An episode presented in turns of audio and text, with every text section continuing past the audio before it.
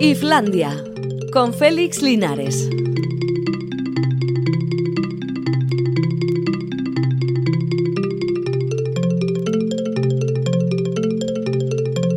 Ya son las 4 y 5 minutos y medio, así que venga, vamos con nuestro Islandia, que ese es el programa que dedicamos a la cultura. Y parece que los viernes más, porque tenemos cierta ansiedad de que ninguno de vosotros os perdáis aquello que os merecéis. O sea, pasarlo estupendamente bien con, con la cultura. Igual vosotros tenéis otros planes, yo que sé, pasar unas horas en un atasco, por ejemplo, que ahora, por ejemplo, sale por un ojo de la cara al precio que se ha puesto los combustibles, por aquello de que como ahora se puede salir, ahora se puede salir, no os dejéis engañar. Lo bueno está siempre accesible, no esas cosas imposibles a las que no llegamos tan fácilmente. Por cierto, esto de los... Les pregunto a los que están por aquí, que no he presentado todavía, oh. esto del precio de los combustibles no debería ser eh, controlado por el gobierno o así.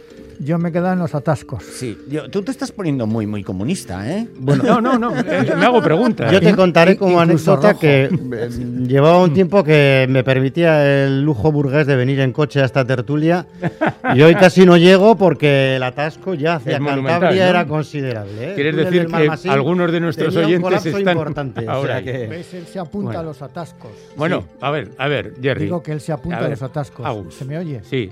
A ver, se te oye, ¿eh? Digo que él se apunta a los atascos. Sí. Que es de los de los atascos. Eso es. De vez en cuando y en contra Pero quiero deciros que me comportaría de manera así como muy izquierdoso si dijera que sería cosa del gobierno intervenir en las cosas de CaixaBank y todo eso, y los despidos, ¿no?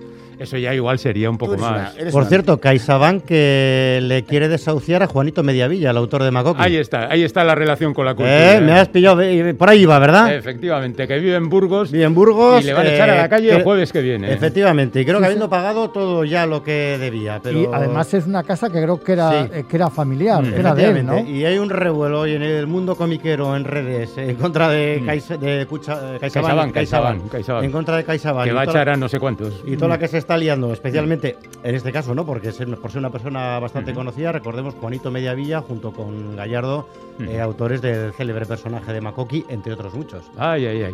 Y hoy el día, el día comiquero viene por ahí, ¿eh? está muy revuelto por ese punto. Bien, esta ha sido la secuencia precréditos. Ahora ya presentamos a los que están aquí. Javier Corral, Jerry, ¿qué tal? ¿Cómo estás? Arachaldeón, buenas tardes. Bien. Pues con el atasco. Con el atasco, bien. Agus Pérez, ¿qué tal? Pues desde aquí todos son dos. vale, vale, bueno. Sin atasco. John Espinaro. Bien, aquí pese al atasco. Pese al atasco.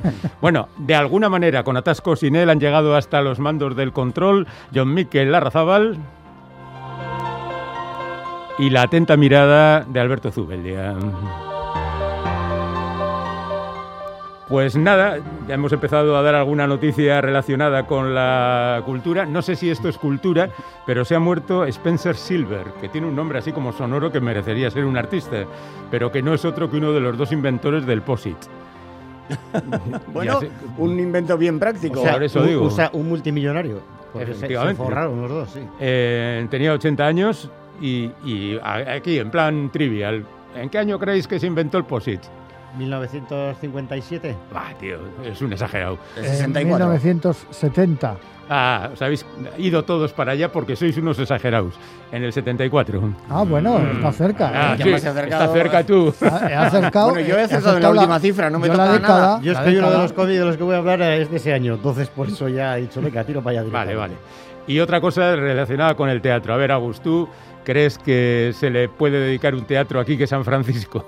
Pues hombre, un, ah, el nombre de un teatro. sí, eso es, ha habido propuestas. si es en Españistán, sí. Mm, sí, sí, en Madrid se supone que sería.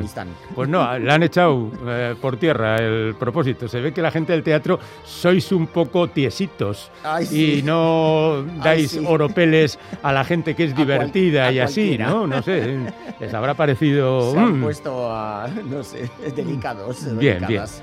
Pues eh, tiene coña que al creador de Makoki le quieran desahuciar, dice un oyente, con, el historial que tiene. Oye, te cuento, ¿puedo contar una anécdota de, lo más divertida en torno a Makoki? Eh, recuerdo la primera que le entrevisté con una de las múltiples reediciones que ha habido. No, en este caso ni siquiera Juanito Mediavilla, a Gallardo, eh, en una de las reediciones que se hizo de Makoki, que se han hecho unas cuantas en los últimos años. Y me contó una anécdota muy curiosa, no sé si igual hasta Juanito al final tiene que verse así Y es que cuando estaban preparando todo el cómic sobre la fuga de la modelo, eh, llamaron al colegio, claro, en esos tiempos no había internet ni nada, llamaron al colegio de arquitectos de Barcelona pidiendo los planos de la modelo para hacer, hacer una reproducción muy fiel. Y se los dieron al momento, oye. ¡Qué bueno! ¡Qué guay! A partir de ahí haces unas fotocopias y las distribuyes entre familiares de presos. Llamaron al colegio de arquitectos de Barcelona y oye, ¿tenéis los planos de la cárcel modelo que estamos haciendo un cómic de un tipo tronado que se fuga de la modelo? Y dice, sí, cómo no, toma. Qué bueno, qué bueno. Bueno, a ver, Agus, Félix, estoy totalmente de acuerdo contigo. Algunos bienes de uso generalizado deberían tener los precios controlados. Y si te llaman comunista por eso, pues ¿qué se le va a hacer? Así me ¿Eh? gusta, bueno, ya, hemos hecho lo que teníamos que hacer. Aquí que San Francisco tenían que dedicarle una cervecería. bueno, y, otros locales de otro tipo de, de ventas. Bueno, aquí está reunida ya la cúpula de la mesa crítica, así que venga, empezamos con ello. Always look on the bright side of life. Always look on the light side of life.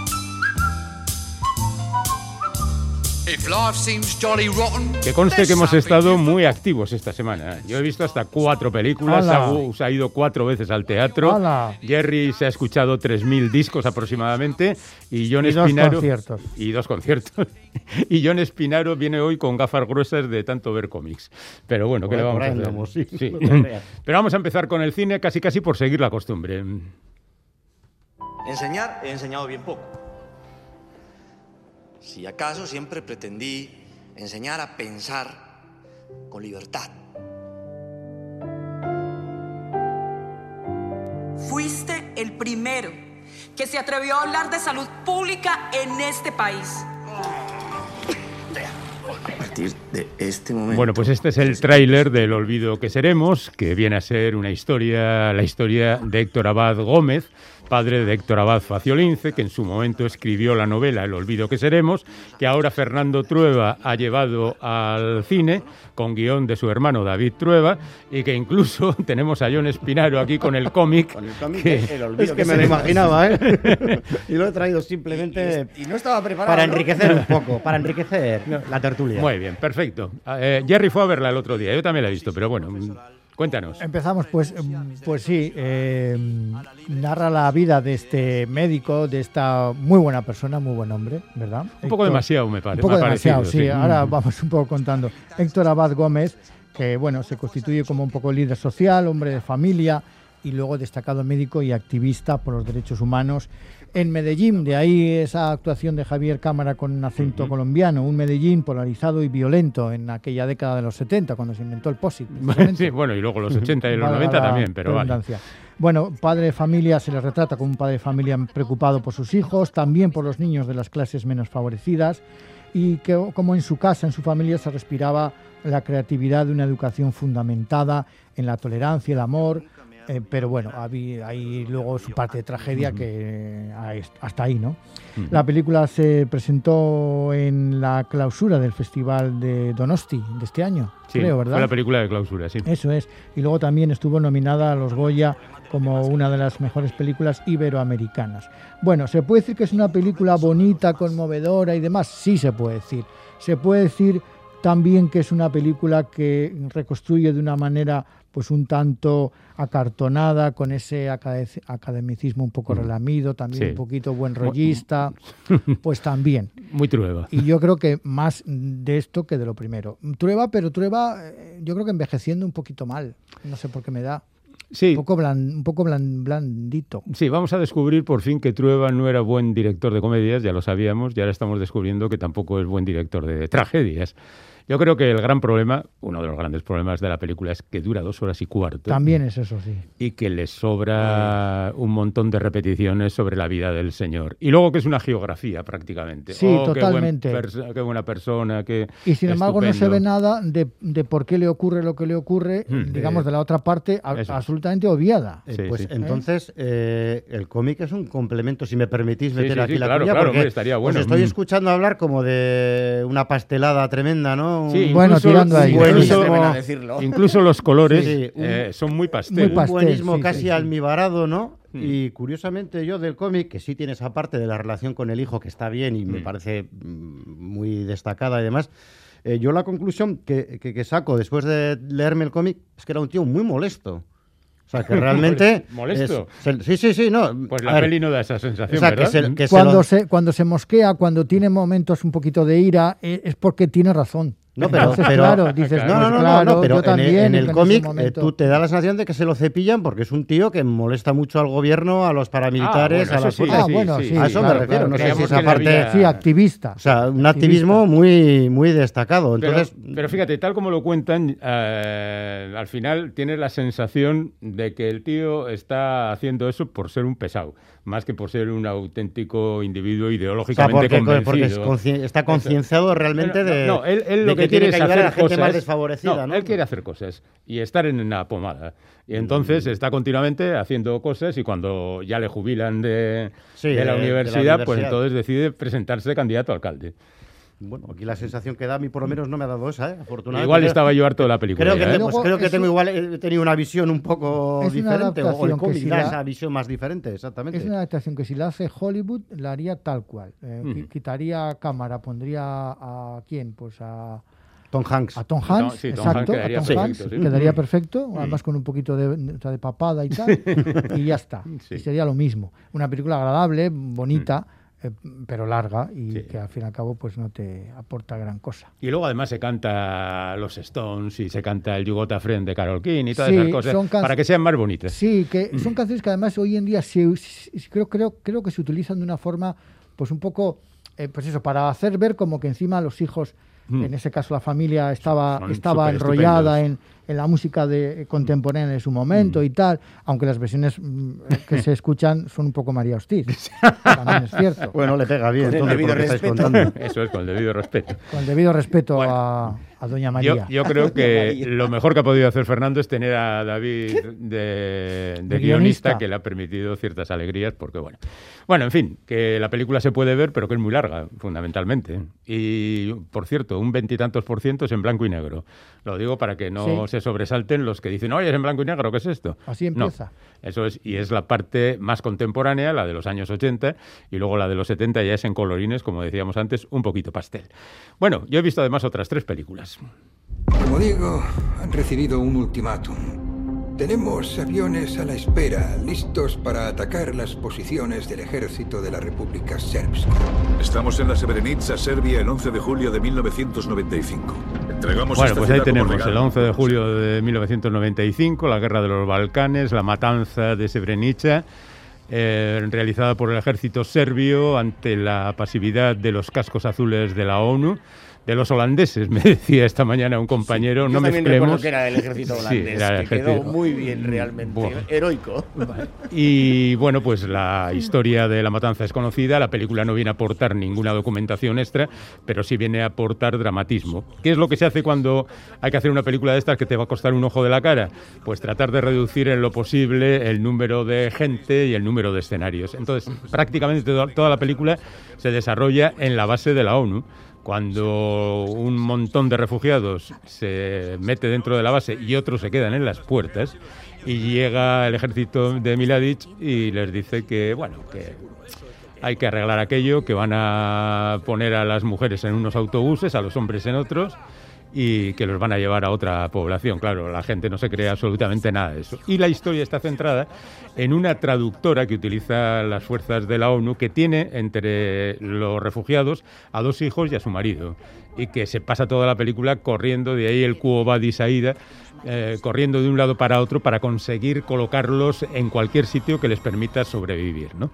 Pero yo creo que la base de la película es la angustia que se siente frente a lo inevitable de aquellos tíos armados hasta los dientes y un ejército de Chichinabo con cuatro chavales, porque son todos súper jovencísimos los miembros de los cascos azules, que lo mismo se ponen a llorar cuando uno de aquellos les pega un, bofetón, ¿no? O sea, eso no es porque haya poco presupuesto, ¿no? No, eso ya no. Además, si no los puedes aumentar digitalmente hoy en día hasta Sí, eso puedes hacer lo que quieras, sí, sí, pero bueno, el, el, asunto está en que e, ese tipo de cosas están razonablemente bien contadas, ¿no?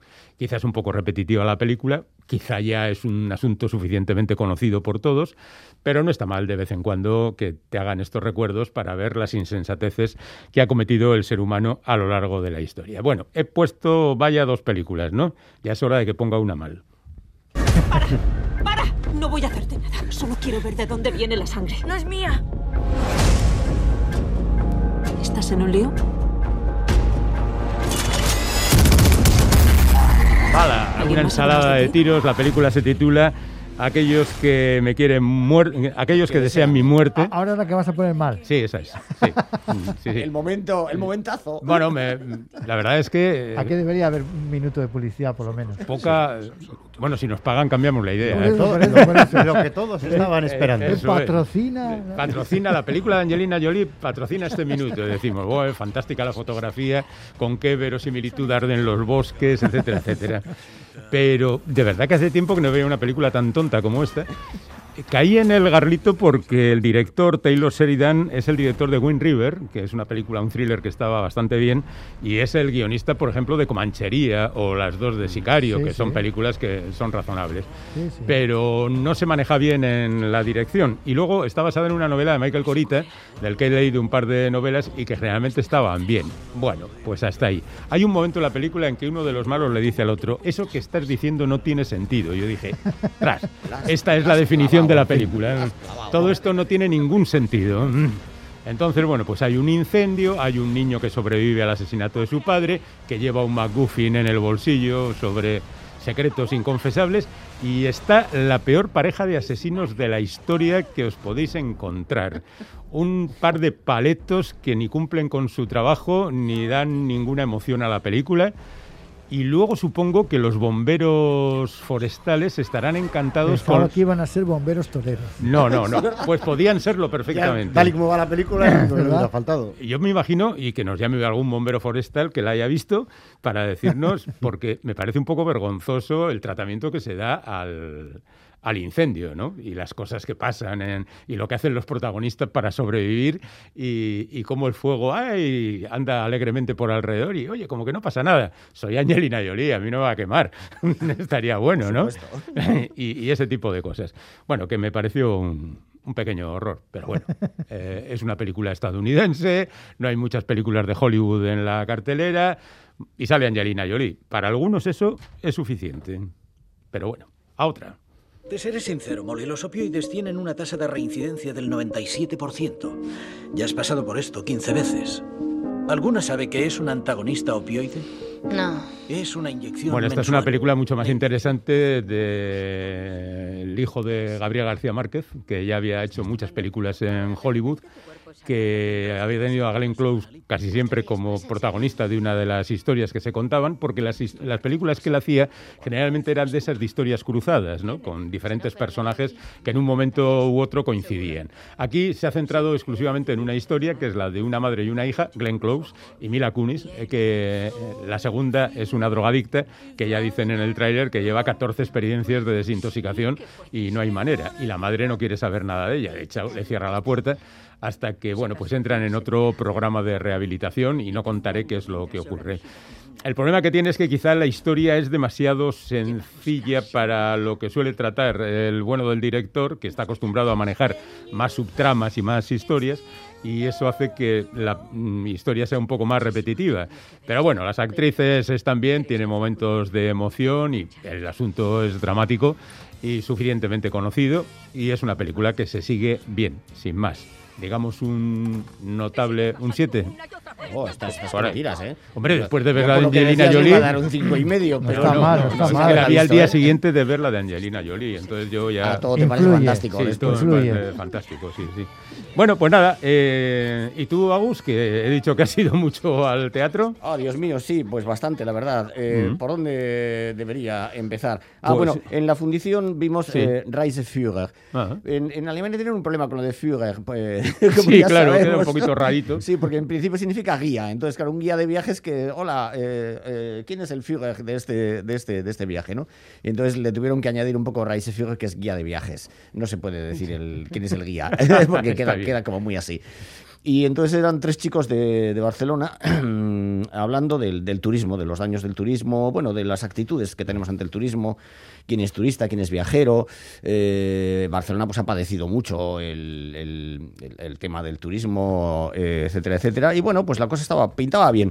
Y como dramaturgia era, bueno, escenario perfectamente vacío, música inexistente, eh, y como toda decoración un cajón de esos con ruedas donde se acumulan cosas de, artes escénicas. Y la gracia un poco era que hablaban los tres a la vez.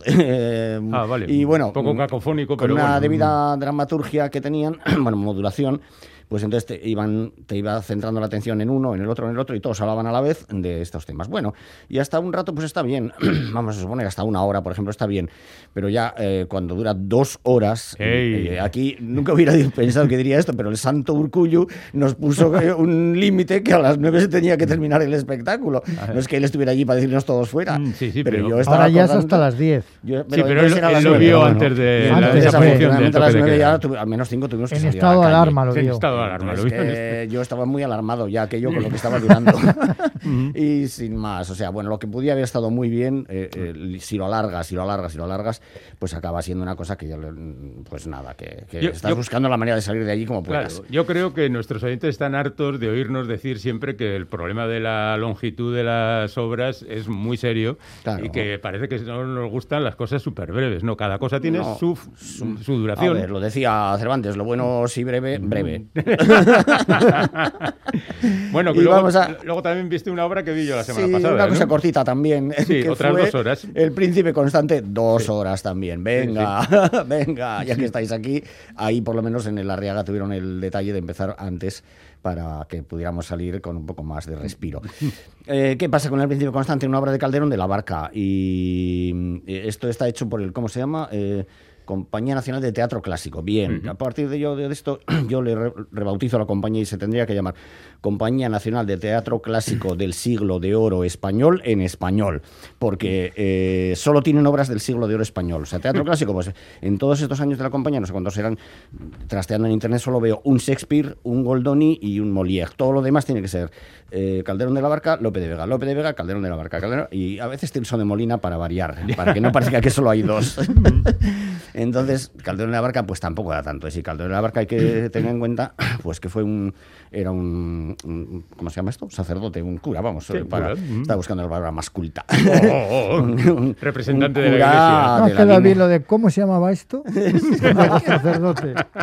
Sí, porque me venía presbítero y eso queda como muy, presbítero creo que es una categoría, es una no, no, categoría este era del Concilio de Trento, integrista, fundamentalista católico con todas las de la ley. Entonces, la obra va pues de la conquista de Ceuta y entonces Ceuta tiene que ser católica, Ceuta española, Ceuta católica, eh, todo el rato, en fin, hoy en día mm, nos chirría un poquito más que un poco toda mm. esta historia para sostenerla durante dos horas. Bueno, luego pues la compañía, claro, eh, tiene unos medios apabullantes, todo es impecable, estéticamente, un poco frío, la verdad, todo como muy, muy demasiado higiénico. Eh, unas, unas, actuaciones impecables, todo el mundo, vestuario, iluminación, eh, yo qué sé, o sea, todo, todo era cuatro músicos de, de, cuerda, un cuarteto de cuerda en escena. Trece intérpretes. etcétera, etcétera. Bueno, eso, en, en escena, actores y actrices, trece. Todo fantástico, declamación impecable, pero ese fondo, hoy en día tan casposo, hmm. yo creo que hay que pensárselo varias veces antes de sacarlo a escena y, más durante dos horas. Vamos allá. Bueno, te voy a poner música. Hmm.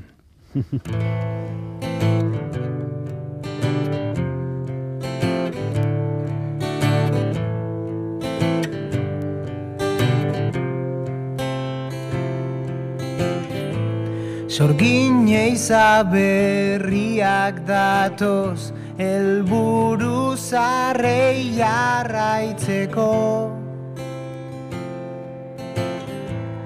Merke lapidazioak Ez da inoronik irtengo ¿Estuviste viendo a John Basagur en, connivencia con Íñigo Astiz? Pues sí, en el, la Riaga también, dentro de lo que antes eran los cuartitos de la Riaga, yo ahora no, me parece que les han cambiado un poco de nombre.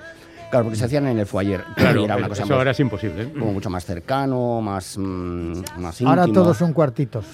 exacto, sí.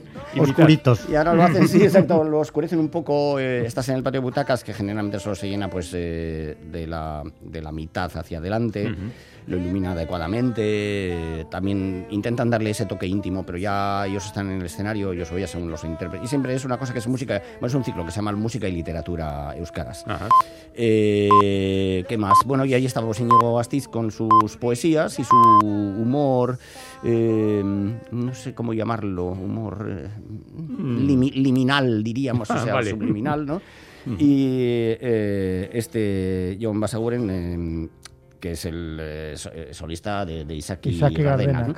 Eh, a veces con guitarra eléctrica, a veces con guitarra acústica. La guitarra eléctrica incluso la tocaba con, con arco, de, con arco de violín a veces, sampleando, tal, y intercalándose unos y otros. Bueno, un, un espectáculo, no sé cómo llamarlo, una, una velada, más que un espectáculo, una velada, pues nada, pues muy fina, bastante intelectualista y bueno. Y pulcra. Sí, sí, pulcro, sería la palabra, sí. sí, Astiz es un fino estilista, ¿eh? Sí, sí, sí, mm, realmente, sí, sí, es un, gran, un, gran, gran valor, digamos, de la literatura en euskera y del periodismo. Bueno, pues casi casi nos hemos recorrido la semana. Nos queda lo de ayer. Eh, ah, bueno, y claro, y luego está el mm. festival de Lautan Iru, que ayer tenía su segunda sesión, son cuatro jueves a lo largo del mes de, de mayo, este año normalmente eran en febrero, este año lo han atrasado a mayo, las tres sesiones fueron en Euskal Día y ayer eh, tuvimos el placer de ver, eh, a ver si lo digo bien, de Vistifactoría Laborategia, el Care Sabutu Genuen, una cosa preciosa. no voy a entrar en detalles.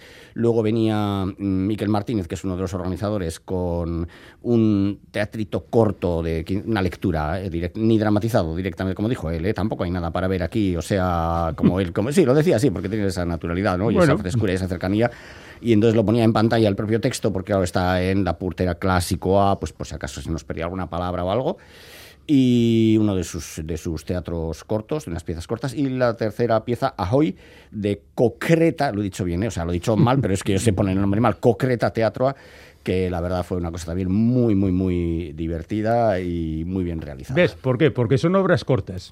Además, sí, por ejemplo.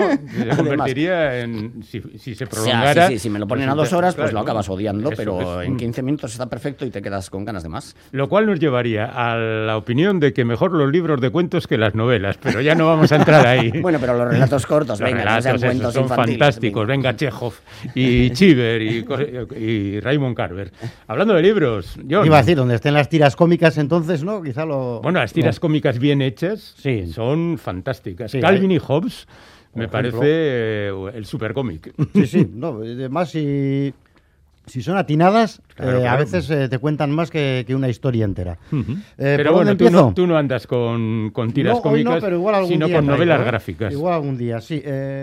Vamos, que sé que te gustan editoriales nuevas y todo este tipo de gente cosas. Nueva, sí. Pues eh, Garwis Books, una nueva editorial en Barcelona, está detrás de ello Montserrat Terrones, que estuvo muchos años trabajando en la cúpula y que ahora llega con historias bastante interesantes. El mes pasado publicó eh, Anais Nim en Un mar de mentiras, una obra que venía avalada con el premio del público del Festival de Angoulême y que narraba un poco pues eh, todo lo que es la historia de Anais Nim, sus diarios y su relación con, Henry Miller y, mm, con, su padre. y con June, su mujer, no en este caso con su mujer. ¿No cuenta lo de Anais Nim con su padre? No, ahí no se centra tanto, se centra más en el mundo de los diarios, pero que es un cómic, la verdad, bastante interesante, a mí me gustó mucho y ahora como segunda entrega eh, de lo que es este trabajo de esta editorial, llega solas en Berlín, no voy a decir gran cosa si digo que la historia transcurre en Berlín, pero en este pues caso habíamos percibido. En abril de 1945, que para situar un poco a la gente, pues son los últimos días de la Segunda Guerra Mundial en Europa y Berlín pues, vivió todo tipo de atrocidades, ¿no? Se vio bombardeada constantemente, los aliados atacaban por el oeste y el, el terrible ejército soviético asedia, asedia, la ciudad por el este. Y en este marco nos encontramos con dos mujeres, por un lado Ingrid, eh, una civil alemana, miembro de la Cruz Roja, eh, que justo sale de varios años de infierno bajo el régimen nazi, y por otro lado Evgenia, una joven soldado rusa que acaba de llegar a Berlín con el ejército soviético para encontrar y autentificar los restos de Hitler, que esto fue otra de las muchísimas paranoias que se le ocurrían al bueno de Stalin, que tenía que encontrar el cadáver como fuera y además eh, el, el, cómic es bastante dramático, pero tiene una parte un poco de humor que es la de ese oficial soviético que está ante todo eh, desesperado por conseguir el cadáver de, de Hitler. A ver, te ha mandado Stalin que lo encuentres y tú no lo encuentras y cómo te encuentras. Y amigo, pues te van a encontrar en un gulag. Entonces, más o menos para que te hagas la idea, ¿no? Virginia eh, forma parte de la NKVD, que es el Comisariado del Pueblo para Asuntos Internos. El presidente de la KGB. Que viene a ser como el presidente de la KGB, efectivamente, y está alarmada por lo que descubre al entrar en Berlín y por lo que ha visto en lo poco que lleva ya en la guerra. ¿no? Ambas llevan un diario íntimo eh, que permite al lector pues, seguir todo el nacimiento gradual de una amistad aparentemente imposible, pero que bueno, les hace a las dos coincidir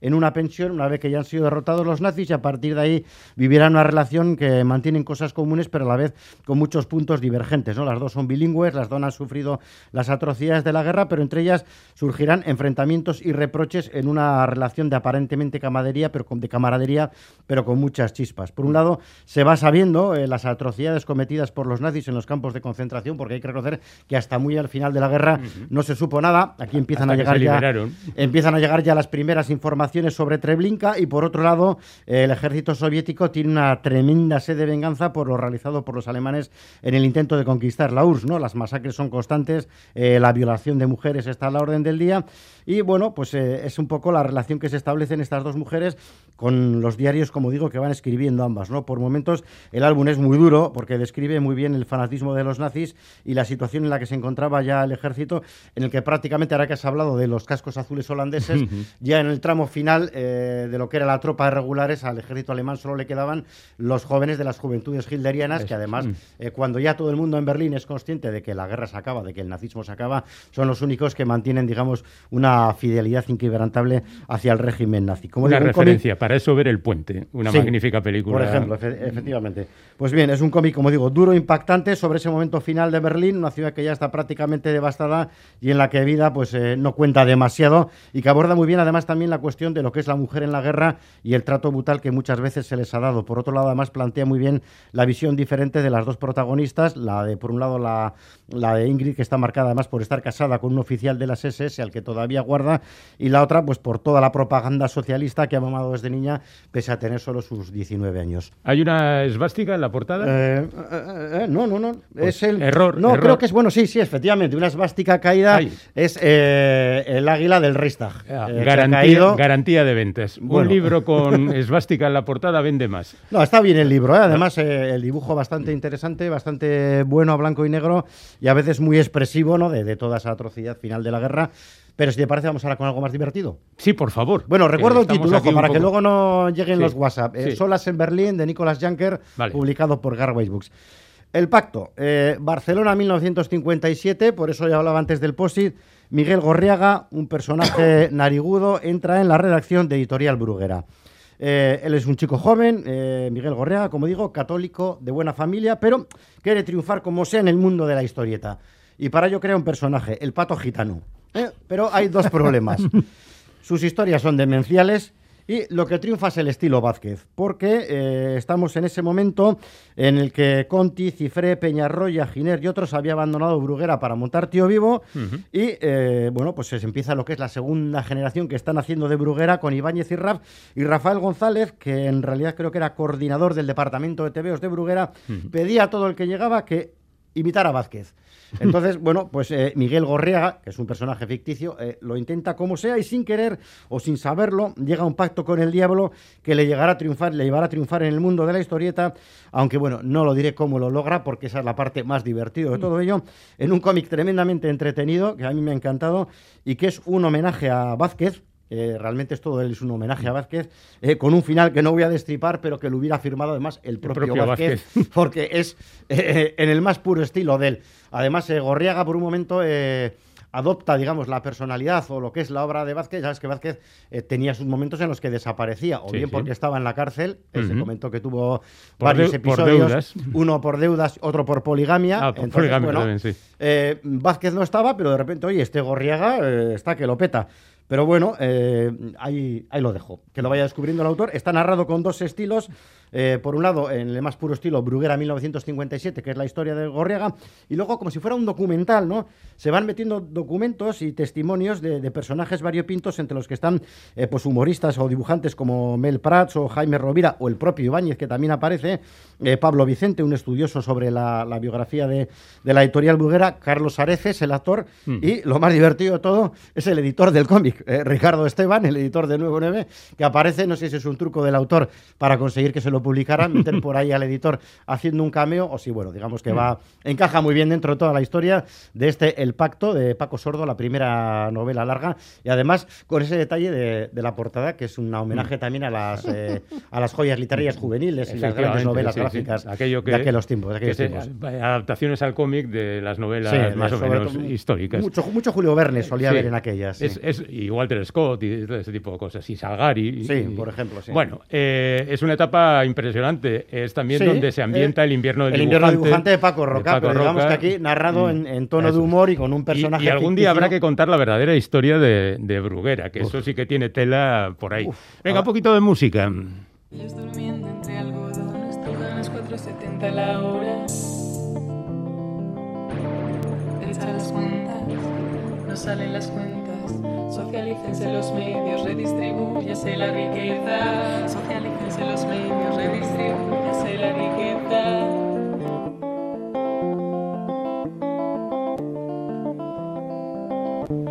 ¿Qué estoy escuchando? Pues estás escuchando a una chica de Madrid que se llama Eddie Circa y que actuó el pasado viernes en la UPV de Bilbao. Yo fui a ver a Chill Mafia, de los que luego hablaremos, y me encontré con Eddie Circa. La verdad es que no la conocía, es imposible conocer a todo. Y yo diría que es una cantautora, o mejor dicho, neocantautora madrileña, que sale sola con su guitarra eléctrica, unas letras sociales a veces, otras irónicas y otras de reivindicación feminista o lesbiana. Llena de referencias culturales en sus letras o históricas y se puede tomar como tal el hecho de mencionar a Bukowski o a Platón. Eh, izquierdista, hizo una crítica con la, eh, hacia la izquierda institucional, acabamos, acababa de pasar las elecciones en, Madrid, y dijo que también la izquierda institucional desaloja a nuestros ocupas. Y ella rompe con todos los esquemas, porque dicho todo esto, pues te puedes imaginar la cantautora que todos tenemos un poco en mente, ¿no? Bueno, pues ella viste de forma elegante, sobria, yo creo que muy representativa de la generación, eh, por lo menos en su parte más inquieta, que hoy ronda los 25 años, que es lo que tiene ella y que habla indistintamente en unas canciones de fiesta, en otras de amores, en otras de lucha social. Em, bueno, eh, yo diría que es una reina de lo que eh, en otra época sería reina de, los contrastes, porque no tiene, o sea, es una sorpresa continua. Su música es lo que se puede llamar baja fidelidad, lofi, solo utiliza la guitarra eléctrica en principio, tan indie como melódica y luego en la segunda parte ya se quita la guitarra, hace una especie de neosol con, con bases programadas y todo con mucha intención. Haga los distintos estilos de música, todo con mucha intención. Incluso hizo una versión acústica sin autotune del Belief de Cher, aquel éxito de Cher de hace ya muchos años. Bueno, luego tiene también eh, esto que hace de, con ese tema de Cher, tiene una lista de adaptaciones que lo que hace es que convierte los temas originales en más melódicos y cambia las letras. De hecho, tiene una versión de Arena y Romero de Ricardo McEnroe, de aquí de, de Pues interesante, una sorpresa, Edith Circa, esta chica. A mí me ha recordado un poquito a Bañica Doble, en la intención, no en la musicalidad y en los medios que utiliza, pero el texto de la canción que esta que estamos escuchando. Sí, puede ser una hija o nieta ya de una nieta, doble, Y de, y de Bisnieta casi. Ella, fíjate, hay una, hay una, hay una frase en una canción en la que dice que ella, si, si hubieran sido de otra época, sería las Bulpes. Y mm. es que, aunque ya ves que la música no es nada mm, punk, pero claro, tiene un poco esa intencionalidad. Desde luego, mm, muy culta, ¿eh? la chica y muy bien preparada y las letras son muy interesantes. Todo lo que decía entre tema y tema también muy curioso. Pues apúntense. Eddie Circa. Eddie Circa. Y luego Chill Mafia, claro.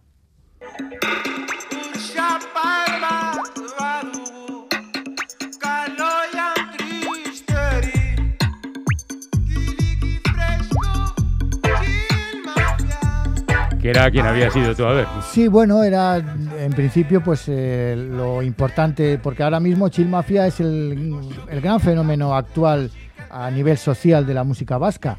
Muy reciente, pero ya son todo un fenómeno.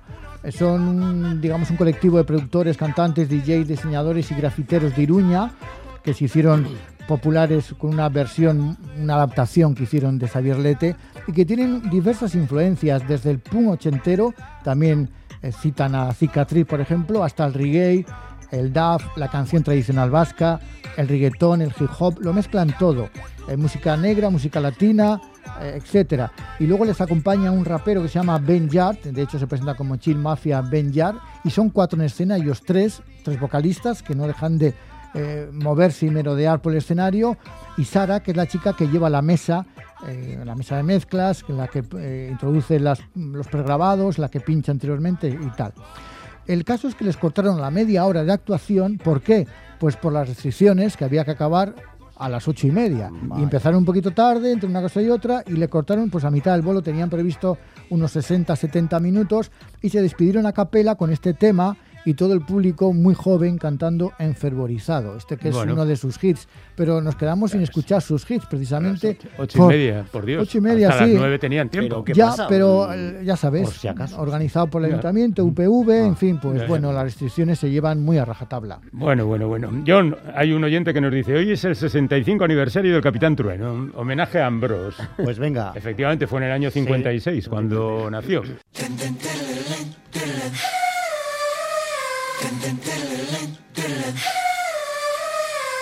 Islandia. Parecemos locos, pero somos sabios.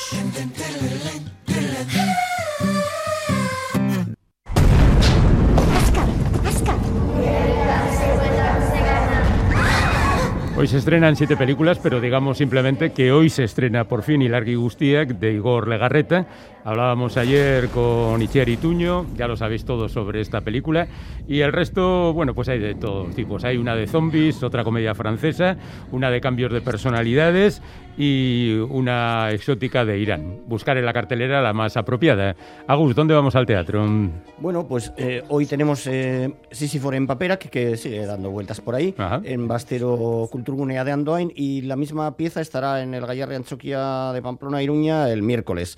También tenemos Adela Etamartirio, Bernarda Álvarez Echea, una cosa muy divertida sobre la pieza de Lorca, en Curcio Culturechea de Sopela.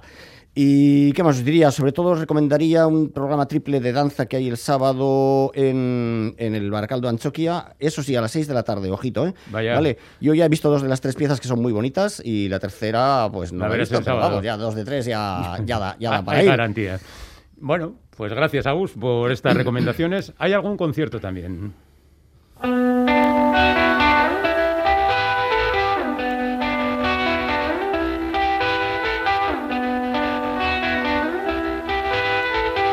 ¿Cómo está el tema de los conciertos, Jerry? Bueno, pues hay cosas. Estos son Light Detectors que están el domingo, día 16 en Arrasate. Antes, hoy, el viernes, en Cierrí, Vizcagui, en Zarauz.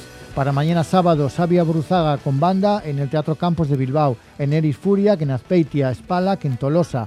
La Excavadora y Crin en Gasteiz. Rupert Ordorica en Laudio eh, Z que Navadiño y Hola Salvador en Orio. Y ya para el domingo era Batera en Donosti, Isia Rozas, Ivonne RG, Tamúsculo en Gasteiz, Mikel Azpiroz en Irún, Arima en Azcoitia y en Erich Furiak en Ordisia. Bueno, y aquí dentro de un minuto exactamente, Li Sergio Laubos. Gracias chicos, hasta el viernes. Agur. Agur. Islandia, donde el que no corre, vuela.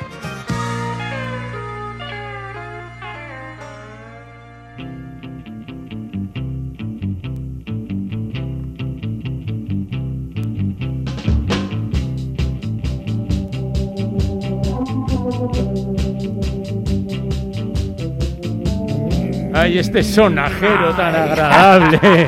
Luis Sergio, a Racha León. Querido amigo Félix. Ay, cuánto se te echa de menos los demás días. ¿No podías venir todos los días a cerrar el programa? Yo sé por qué te gusta a ti esto. Eres cuando estás conmigo es cuando realmente te sientes un jovenzuelo. Eso es verdad, porque la diferencia pues ya me deja en buena posición. esa es la cosa. Porque yo estoy acostumbrado a ser el más viejo de todas las reuniones. En cambio contigo, querido. En cambio contigo, contigo, contigo, contigo, me siento feliz. ¡Qué bien! Ay, bueno, pues podríamos hacer un club.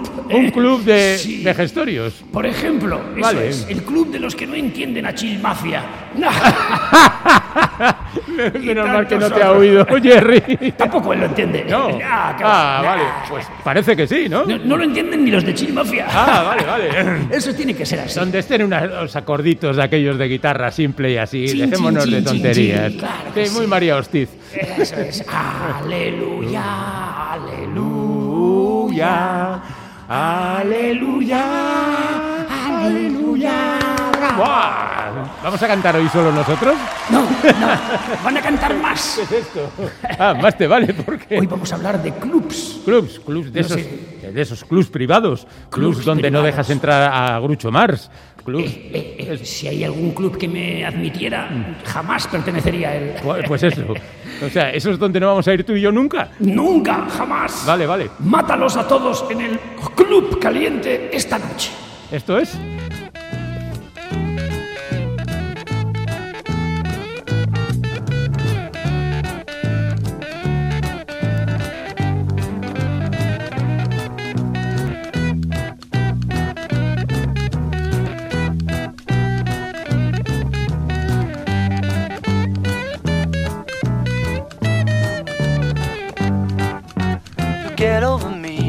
I'll get over you.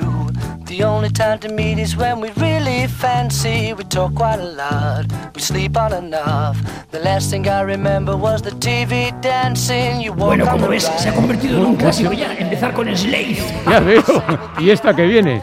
Bueno, pues esta canción se titula Mátalos a todos esta noche en el Club Caliente. Pero no Killing tiene- up the Hot Club tonight. Pero esto no tiene nada que ver con tu encendida defensa de estos individuos poco recomendables. No, pero tienen una canción sobre clubs, por lo tanto ya son bienvenidos a Un, mo- un momento, tú decidiste hablar de, eh, clubs porque Slade tiene una canción que habla sobre clubs. Sí, lo Venga, reconozco, venga, lo va. reconozco. Cuéntame un chiste. ¿Quieres que te cuente un chiste De de, clubs. de, de clubs? De clubs.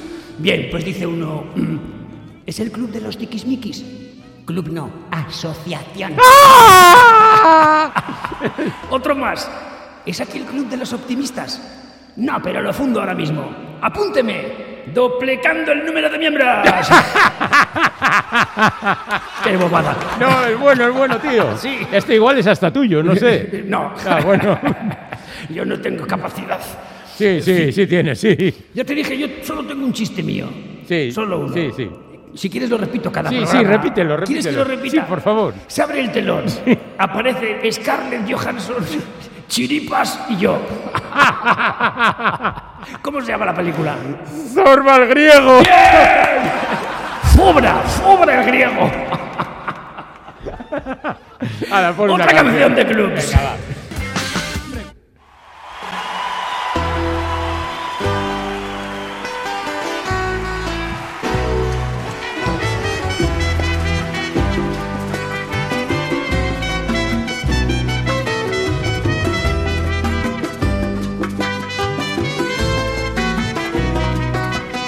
Buenavista Social Club, Qué bonito. que se componía también de socios de nuestra quinta, más o menos.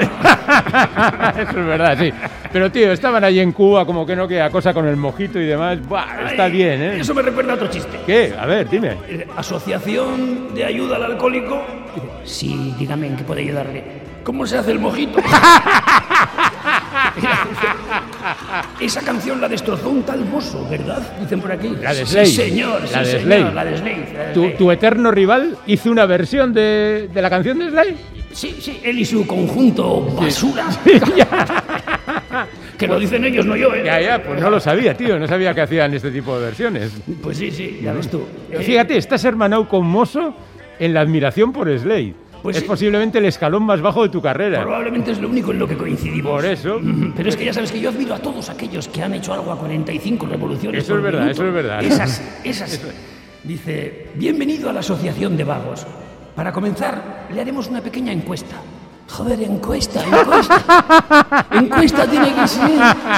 Pon una canción, anda. La siguiente. Debes visitar. Frecuéntanos y luego asóciate. Olvídate, tómate algo, ven, inscríbete. Somos el club del alcohol.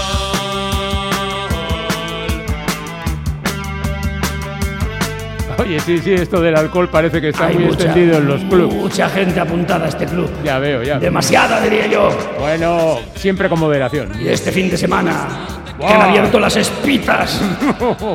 y las fronteras. Bueno, vamos a ser, utilizar el lenguaje inclusivo. Espitas y espitos. Oh, oh, oh, Han abierto todo. Era un chiste. Horrible.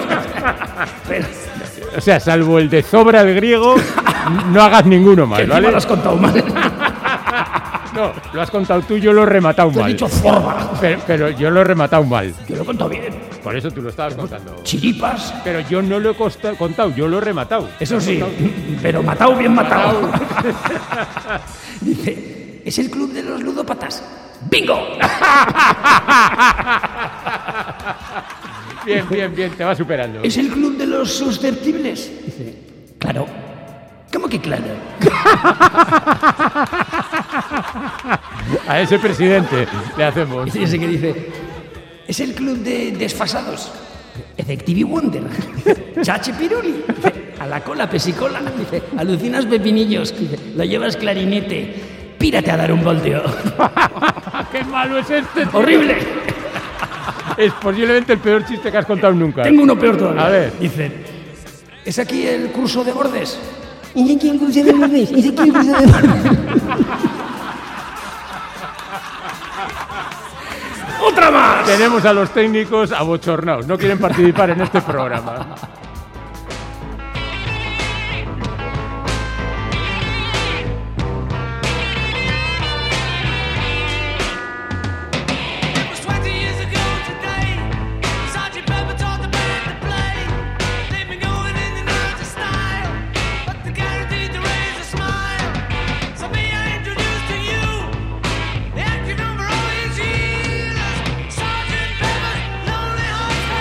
Te pone? ¿Cómo te Ah, pone? por ¿Cómo fin, el club de los corazones solitarios del sargento Peppers. Ay, ay, que siempre me recuerdan al primer chiste de todos los que oí en mi vida. ¿Cuál? Dice, ¿cómo componen las canciones los Beatles? Pues va Paul McCartney a mear, se pilla con la paleta del váter, me la, me la pillé. ye. Malísimo. Pero es el primero. Bueno, bueno, van a dejar de hablarnos hasta los oyentes. Ya te digo, ya te digo. Bueno, bueno, venga, un último chiste una última canción. Bueno, dice, buenas, venía a apuntarme a la asociación de pesimismas, de, de pesimistas y amargados. Dice, como quiera, pero esto es una puta mierda que no sirve para nada. Es bueno, tío, el mejor. Has dejado el bueno para el final. Bueno, dice, ¿es aquí la asociación de apellidos que dan vergüenza? Aquí es. ¿Cuánto cuesta la inscripción? Dice, para usted es gratis, señor mojón. venga, la última canción.